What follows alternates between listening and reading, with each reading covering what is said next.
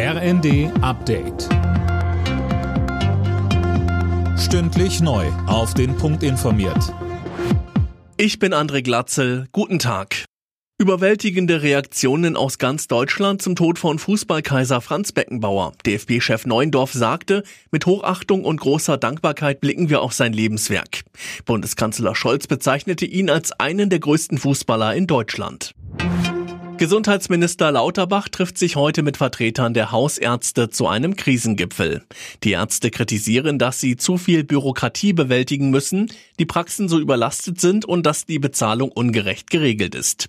Dagegen soll nun ein ganzes Maßnahmenpaket helfen. Lauterbach sagte im ZDF, Wir werden dafür sorgen, dass viel weniger Menschen die Praxen kommen müssen, dass es entbürokratisiert wird und dass die Praxis auch attraktiver werden wird als Arbeitsort. Wir werden auch viel mehr Telemedizin zulassen. Also eine ganz neue Medizin in der Praxis.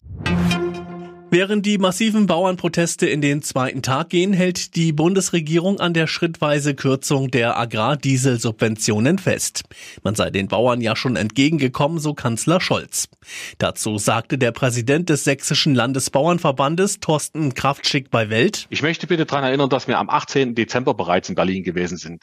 Und dann kurz bevor unsere Protestaktion beginnt, beginnt man uns einen faulen Kompromiss unterzujubeln und sagt, wir haben euch ein Angebot gegeben. Zieht sich ausschließlich auf die letzten Kürzungen im Dezember, aber die Gespräche, die wir im Sommer geführt hatten, wo die Landwirtschaft massiv Kürzungen bereits erfahren hat, die werden gar nicht heute mehr erwähnt.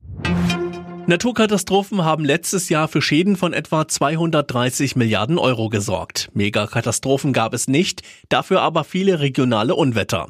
In Nordamerika und Europa waren etwa die Verwüstungen durch Gewitter so stark wie noch nie, teilte der Rückversicherer Munich Re mit. Alle Nachrichten auf rnd.de